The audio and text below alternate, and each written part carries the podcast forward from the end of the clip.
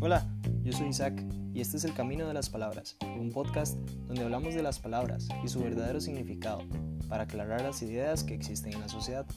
Te invito a que participes de estas conversaciones para que juntos ordenemos nuestras mentes y así encontremos bienestar. Empecemos.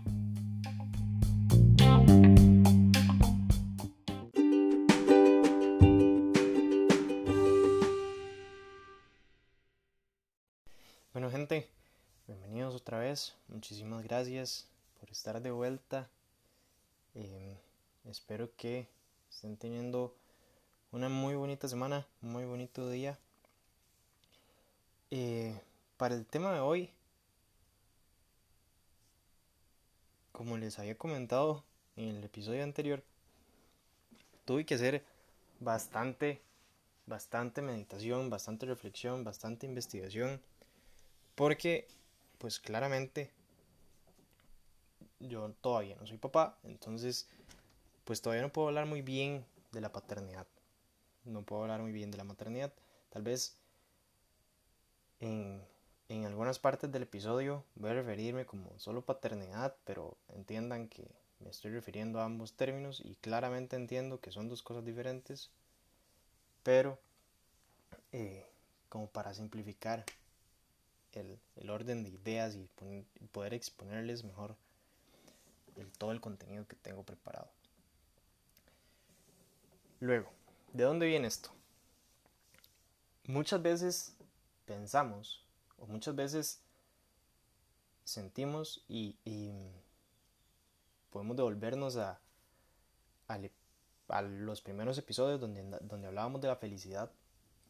Muchas veces podemos pensar que nuestra felicidad, nuestro bienestar, está asociado al éxito que tengamos.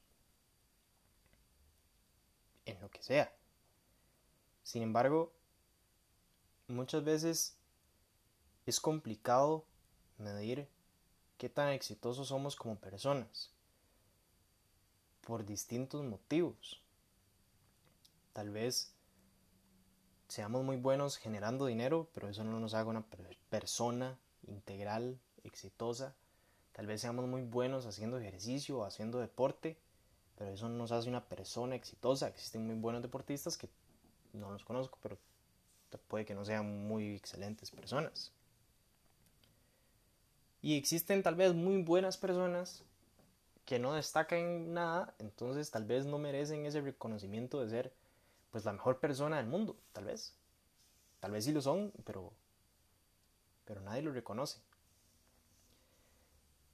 Entonces, ¿cómo cómo poder medir qué tan bueno soy yo como persona?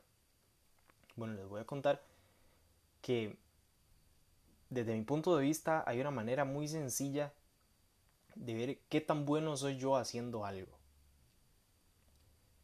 Por ejemplo, si a ustedes les gusta el deporte y les gusta el básquetbol, tendrán conocimiento de quién es LeBron James. e incluso si no les gusta el básquet, probablemente hayan escuchado el nombre de LeBron James.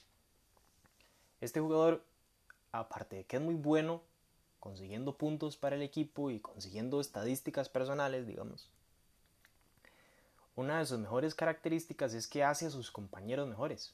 O sea, yo puedo ser muy malo, pero si juego a la par de Lebron me veo muchísimo mejor porque Lebron tiene ese efecto.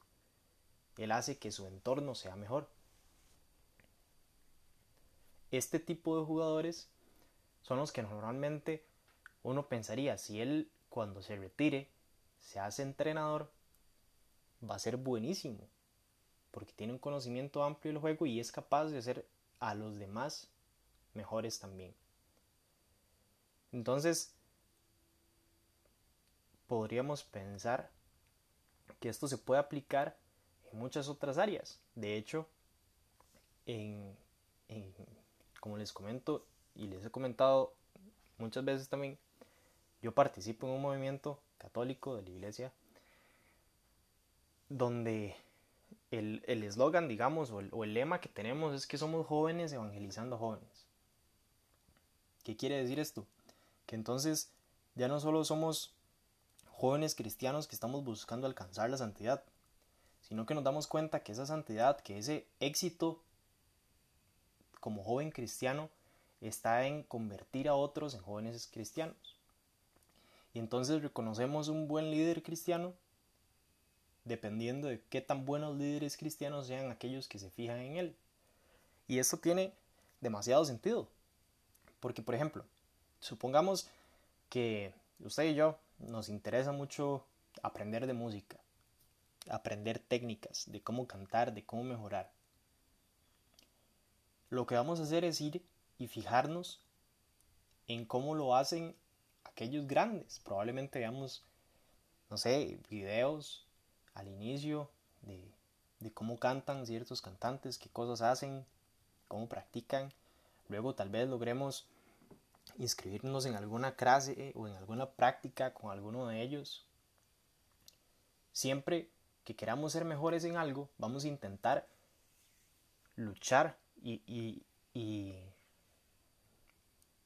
visualizar a los que ya lo están haciendo bien, a los que consideramos que son los mejores y los que consideramos que están teniendo éxito. Entonces, uno puede entender que tienen, tiene éxito en algo cuando las personas que quieren hacer ese algo se fijan en usted para lograrlo. Voy a poner un ejemplo. Yo, personalmente, como ven, eh, tengo un podcast, me gusta crear contenido positivo, ya les conté que, que participo en un movimiento católico donde me dedico a evangelizar, o sea, a, llevar a los demás jóvenes al bien también. Me gusta aportar valor, aportar valor positivo a la gente. Hay muchos influencers que se dedican a hacer eso. Entonces, hay uno específicamente que se llama Roro de Chávez, que fue por el que yo empecé y yo dije como, mira, lo que él hace me gusta, quiero empezar a hacerlo también. Entonces, intento ver qué es lo que él hace, intento seguirlo o en cierta forma copiar algunas de sus de sus prácticas para poder llegar a ser como él. ¿Qué tiene que ver esto con paternidad y con maternidad? Si usted quiere ser una persona exitosa en la vida, hay muchas maneras diferentes de, medir eso. Pero ciertamente usted va a ser una persona exitosa cuando otras personas quieran ser como usted. Cuando otras personas se fijen en usted para poder ser exitosos. Se puede ser exitoso, como les mencionaba, en muchas áreas. Entonces, puede ser que en usted se fije solo la gente que hace ejercicio, porque de usted lo que admiran es lo que hacen, lo, lo, bueno que está haciendo ejercicio. O puede ser que de usted se fijen en el trabajo, porque usted es muy bueno en lo que hace profesionalmente, entonces quieren aprender de usted. Pero solo hay un... Solo hay una posición, digamos, en la sociedad, solo hay una función social que tiene como responsabilidad formar a los demás. Claro, en, muchos trabajos puede ser que le pongan como, hey, tenemos un nuevo practicante, por favor entrenlo. En un equipo de fútbol o en, una academia deportiva le van a decir, hey, eh, apadrine a este mae, a este compa, apadrine a esta muchacha nueva para que practique con usted y agarre el toque. Sí, pero no siempre es una responsabilidad como les mencionaba ahorita, LeBron James juega básquetbol y él tiene la cualidad de que hace mejor a sus compañeros, pero no todos los que juegan básquetbol tienen esa función. Hay muchos exitosos que de hecho se dedican a ser exitosos y, se convierten en estrellas de la NBA básicamente porque no la pasan y se dedican a hacer todo ellos. En el fútbol podría ser Neymar, por ejemplo. Un jugador muy individualista que por eso es una estrella. No precisamente en todo lo que hacemos, tenemos la función de convertir a los demás en mejores personas. Tal vez mejores algo, mejores deportistas, mejores analistas financieros, mejores estadistas, mejores algo, pero no mejores todo, no mejores personas. Solo hay un lugar, solo hay una función donde si nos toca, o no solo tenemos la oportunidad, sino que aparte tenemos la responsabilidad de crear mejores personas. Y eso siendo papá y siendo mamá. Preguntaba a, varios de, mis conocidos que ya son papás. De hecho, varios están empezando y ya, ya han podido reconocer. Yo les pregunté qué tan difícil es tener hijos y qué tan reconfortante es tener hijos. Y de hecho uno me mencionó, tener hijos es lo más difícil del mundo. Y es lo segundo más reconfortante, después de conocer el amor de Dios. O sea, que si usted no cree en Dios, entonces, pues tener hijos es lo más reconfortante, lo, lo que queda. Tener hijos es lo más reconfortante. ¿Por qué? Precisamente por lo que esta persona me mencionó al inicio. Por eso les hice esta pregunta. Mi abuelito me decía a mí que lo más difícil es lo que más vale la pena. Nunca nada fácil vale la pena. Nunca.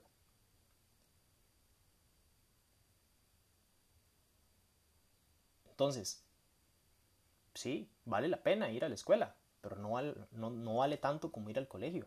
Y ir al colegio vale la pena, pero no vale tanto como ir a la universidad. Es más difícil la universidad, por eso, por eso cuesta. Por eso vale tanto. Mientras más difícil es la tarea o el, o el logro que alcanzamos, que desempeñamos, más vale la pena. Y si somos personas que somos capaces de hacer lo que más vale la pena, o sea, lo mejor disponible, entonces somos personas exitosas. Y en este caso, la función es desarrollar, crear mejores personas. Es la función de un papá, que el hijo sea mejor persona de lo que él fue. Básicamente, que el hijo tenga las mejores oportunidades para poder ser la mejor persona posible. Eso es lo que quiere un papá. Porque mientras mejor persona sea, más va a poder aportar a la sociedad y mientras más aporte uno, más feliz va a poder ser. Por eso los papás al menos eso siento yo, yo todavía no soy, pero lo que yo le noto a mis papás, por ejemplo, y a la mayoría de papás que conozco, es que lo que más quieren es que sus hijos sean felices y por eso quieren que se conviertan en mejores personas, porque las mejores personas son las más felices. ¿A qué nos lleva todo esto? Actualmente, en la sociedad, como sabrán, pues está muy de moda muchas ideologías que atentan contra la vida, incluso. Vida de aquellos que todavía no tienen la capacidad para defenderse. Hoy en día el aborto amenaza precisamente contra la vida de muchos niños porque se les ha mentido es la realidad, se les ha mentido a la gente de que la paternidad o la maternidad no es algo bueno, que es mejor que estudien, que, que reciban oportunidades y que, pues claramente, claramente, tal vez si una muchacha no ha terminado el colegio, tal vez no le pueda brindar las mejores oportunidades a un niño en ese momento que cuando termine la universidad y consiga un trabajo y, tenga, tenga las posibilidades para.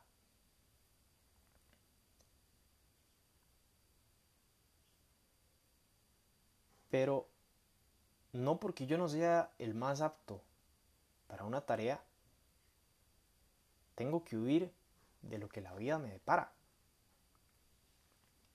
Si yo, por ejemplo, estuviese en un partido de fútbol vamos atacando, es el minuto 90, vamos empate. Si, si el partido termina así, quedamos eliminados. Si metemos un gol, quedamos campeones. Llego yo al área y estoy solo contra el portero. Pero entonces en ese momento pienso que yo no soy el mejor jugador del equipo, entonces me doy vuelta para pasársela a otro. No. Yo pateo a pesar de que yo no sea el más apto. Soy yo el que tiene la oportunidad. ¿Cuánta gente desea tener hijos y no tienen esa oportunidad? Ese es otro detalle. Muchas veces pensamos, también nos hemos creído esa mentira, de que somos dueños de nuestra vida, ¿verdad? Y sí, en cierta parte somos libres, se nos ha dado ese regalo, ese don de ser libres, de no depender de puras reacciones químicas o de, o de lo que quiera otras personas. Podemos hacer con nuestra vida lo que queramos. Sí. Sin embargo, no somos del todo dueños de nuestra vida, igual dependemos de muchas cosas. O sea, yo no puedo decir que por mi libertad, que porque yo soy libre, voy a empezar a volar. Yo dependo de las leyes físicas, no puedo volar. Soy un ser humano. Tendría que montarme un avión o conseguir alguna máquina para poder, para poder volar. Yo no puedo decir, eh, pues quiero un hijo ya, y, no me importa que no tenga novia o que no tenga esposa o que no tenga alguien con quien voy a reproducirme solo. No, no puedo, dependo de las leyes naturales. Dependemos de muchas cosas. No somos del todo dueños de lo que, de lo que podemos hacer. Vivimos de oportunidades, en cierta forma. Y si no somos dueños de nuestra propia vida, mucho menos somos dueños de la vida de los demás. No podemos decidir gestar vida de la nada. Yo no puedo agarrar una almohada y, convertirla en algo vivo. No puedo agarrar. No puedo agarrar nada muerto y hacerlo vivo. Eso no, no se puede.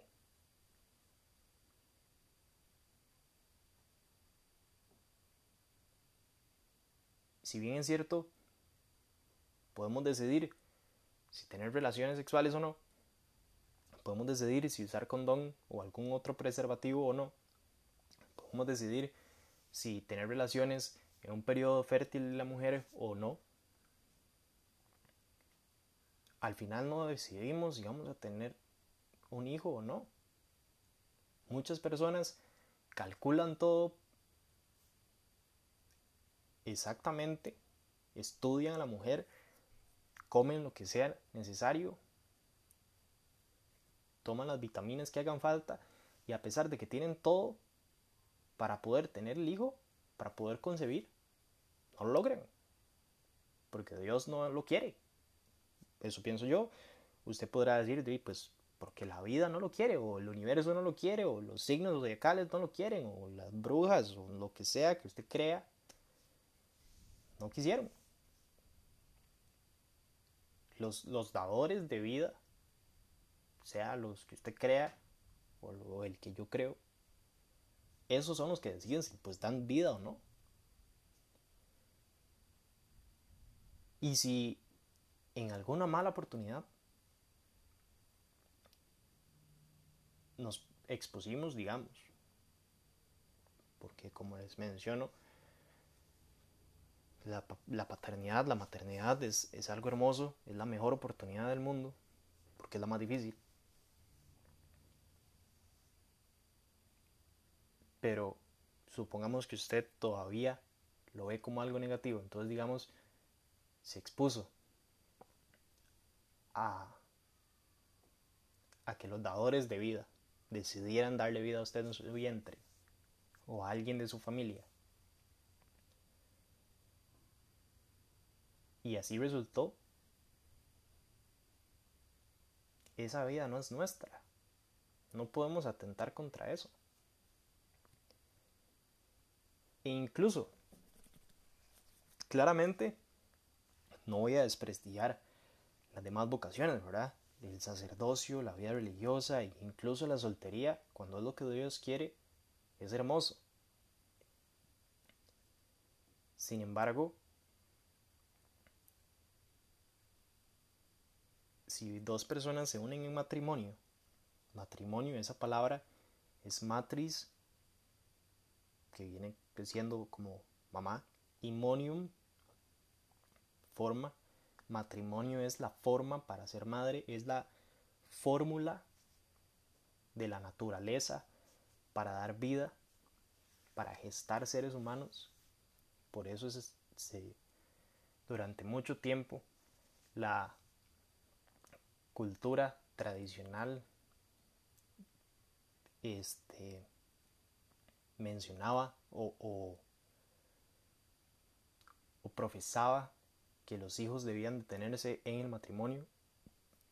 Ahora mucha gente le da por, porque no, y ahora mucha gente le da incluso por decir que se van a poder casar cuando no tienen la fórmula para ser papás.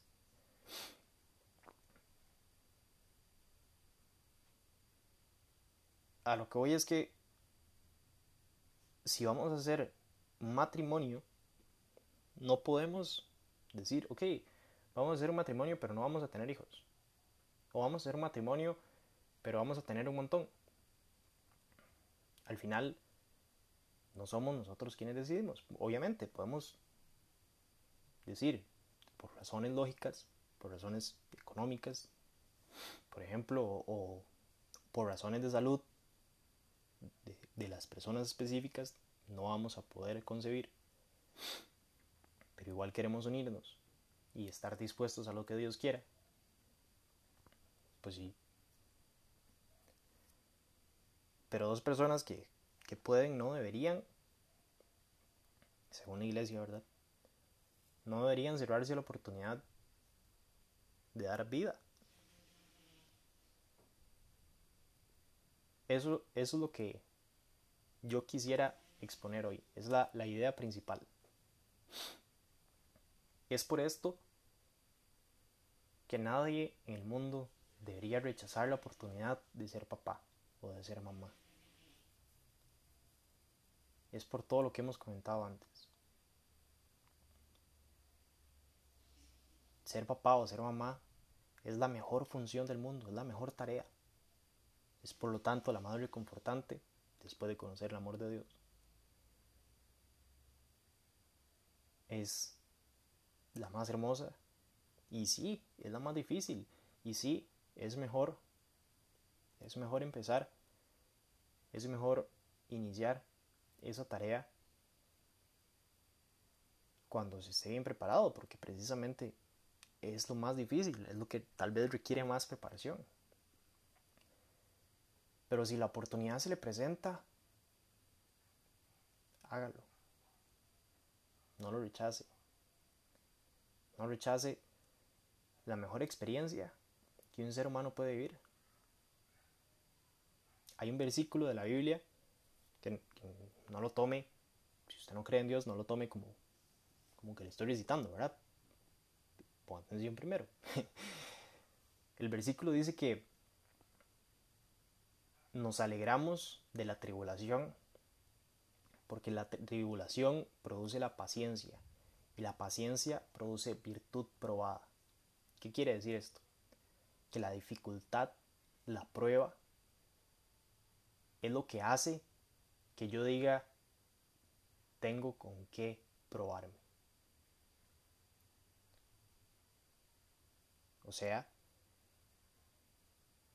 es atravesando dificultades que marcamos o que formamos, digamos, nuestro currículum, por decirlo de alguna forma.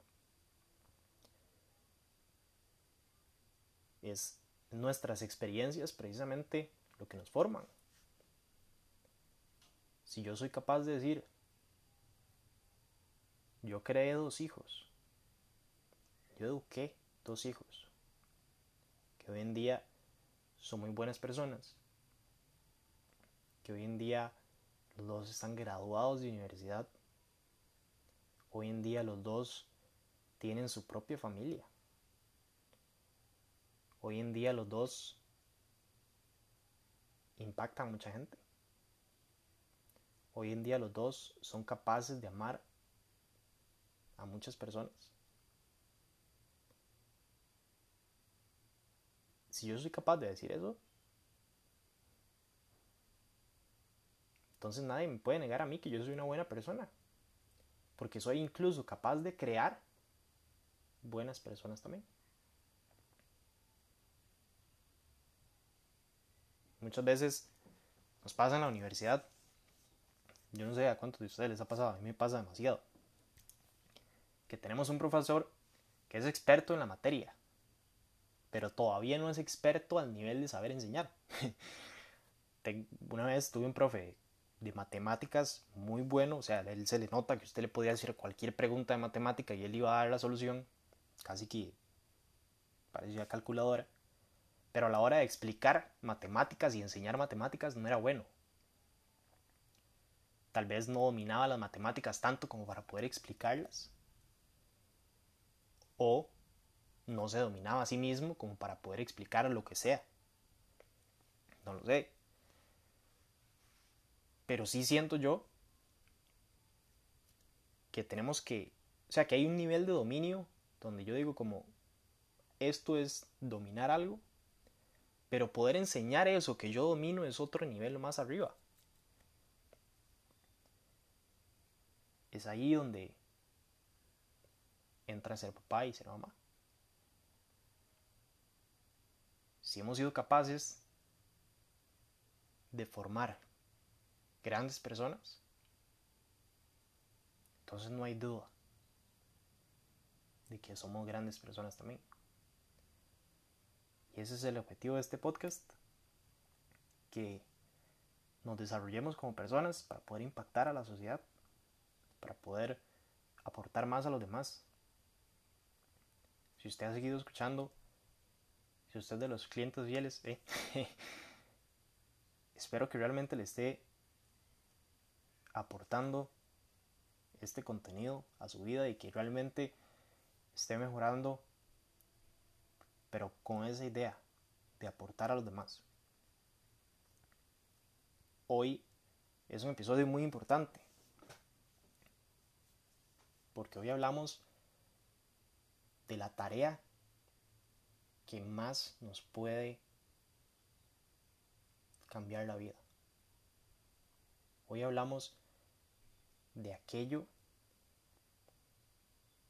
que realmente nos convierte en grandes personas. Hoy hablamos de aquello que prueba que somos buenas personas, que valemos mucho, que no somos que no somos cualquiera. Espero que este episodio les haya gustado mucho. A mí me gustó mucho hacerlo. y si le gustó, por favor compártalo. Porque precisamente así ayudamos a los demás también. Si algo no le pareció, o si algo me le gustó mucho, o si le quedó alguna pregunta, escríbame. Si está escuchando esto en Spotify, vaya a Instagram y, y me escucha, me escribe. Si está escuchando esto en YouTube, ahora que tenemos canal de YouTube, entonces escríbame ahí en los comentarios. Iniciemos esa conversación. Continuemos la conversación, mejor dicho. Espero que terminen de tener un bonito día. Que la pasen bien. Nos vemos.